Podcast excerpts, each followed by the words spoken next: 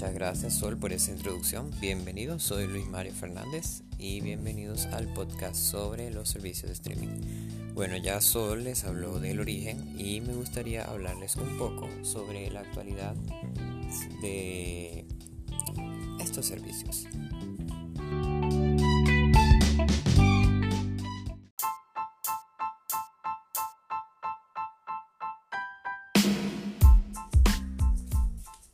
Durante los primeros años que Netflix empezó a remontar con sus películas, con sus películas originales, siempre hubo un revuelo por parte de los eruditos del cine, por parte de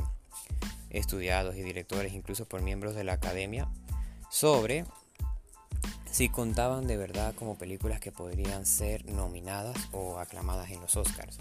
debido a que mucha gente, y esto es similar a cuando Similar a los temas sobre filme versus digital, es un cambio difícil de aceptar. Siempre es lo que trae, siempre el cambio, como ya lo había notado aquella vez donde estábamos analizando ese ensayo, el cambio pues para muchos es difícil cuando se está desplazando en esta, una experiencia, en este caso la experiencia de ir a las películas la experiencia de ir al cine que por siempre ha, ha estado para verlas desde la comunidad de la casa o incluso del celular que incluso también una partecita de Side by Side hablaba de eso. Hablaba sobre cómo eso era muy diferente a, muy diferente pues a la experiencia de ir al cine. Pero al final es un desplazamiento no necesario, pero sí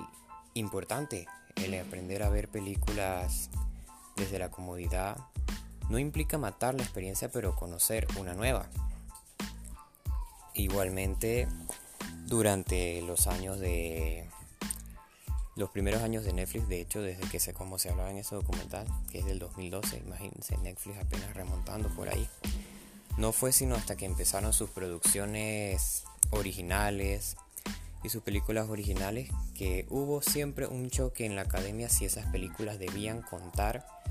como nominaciones,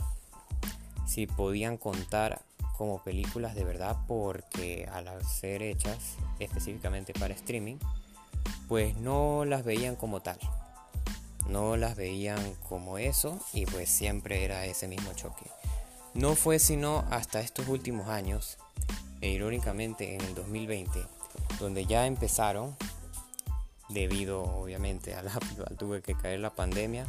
para que no, ya empezaran a aceptar, empezaran a aceptar las películas de los servicios de streaming, empezaran ya a nominarlas y se ha visto más que nada, obviamente, en las nominaciones de este año. Pero por mucho tiempo hubo esa guerra hubo ahí esa pelea si esas películas se podían catalogar como nominadas o no. Y pues obviamente gracias a la exquisitez de la academia, pues costó mucho hasta que no hubo otra manera, gracias a la pandemia, que empezaron, se tenían que empezar a ver esas películas como nominadas.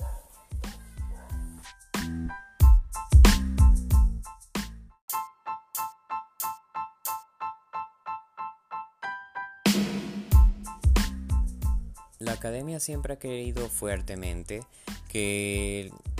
la experiencia para ver las películas siempre tiene que ser los cines, pero ha tenido que dar su brazo a torcer debido a la pandemia. Y eso es lo que permite esta pequeña victoria de los servicios de streaming en las nominaciones de los Oscars. Ya con, con muchas reglas, por supuesto, con muchas reglas y algunas que otras excepciones ya se habían colado por ahí pero ahora más que nada es que lo van a, es que lo han logrado.